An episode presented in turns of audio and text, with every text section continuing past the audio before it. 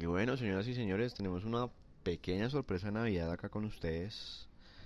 Pudimos conseguir por fin algo que estamos buscando desde hace tiempo, que era entrevistar a un jugador profesional y nada más y nada menos que jugador insignia, el capitán de Millonarios Fútbol Club, el señor Rafael Roballo, nos acompaña esta tarde vía telefónica.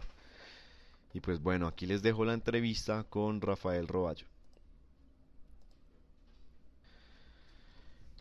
Bueno, en exclusiva para Sin Palomero, vía telefónica con el jugador y capitán de Millonarios, Rafael Roballo.